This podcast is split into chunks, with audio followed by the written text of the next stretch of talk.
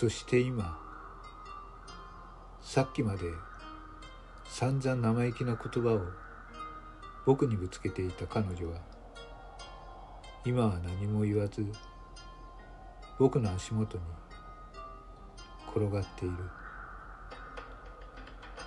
僕が何を言っても聞く耳を持たず彼女に血が上ってしまい彼女の首に手をかけたことをうっすらと覚えてる。なぜこんな生意気なことを言う？なぜこの僕を否定する？そんなやりきれない気持ちが爆発して僕は気がついた時には彼女の首を思いっきり締めて気がつくと彼女は僕の足元に倒れ込んでいた。声をかけても返事はない。あれだけさっきヒステリックな声を上げていたのが嘘のようだ。僕は緊急隊に電話をした。随分と長い時間を感じたと。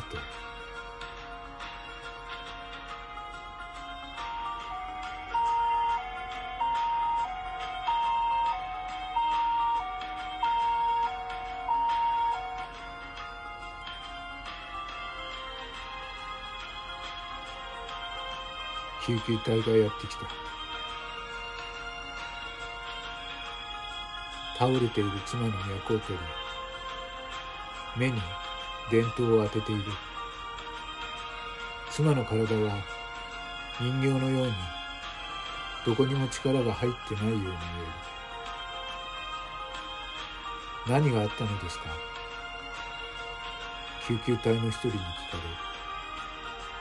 れ僕が首を絞めました。と言った。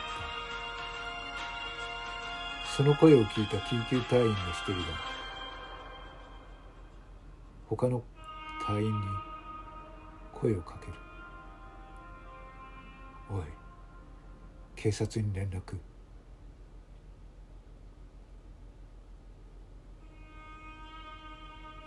何が起きてるんだろう。こんなのは夢だ。悪い夢だ。和美は死んじゃいない。早く早く病院に和美を運んで救急車でこの後病院に運ばれて和美は治療を受けなきゃ。人はそんな簡単には死なないはず。そんな思いが僕の頭の中でそんな考えがぐるぐるぐるぐると回っている。僕は混乱する意識の中で言葉を絞り出していった。僕にとってはかけがえのない妻なんですよ。大丈夫ですよね。妻大丈夫ですよね。和美は大丈夫ですよね。死んでなんかいませんよね。緊急隊員の人は何も言わず僕に向かって静かに首を横に振った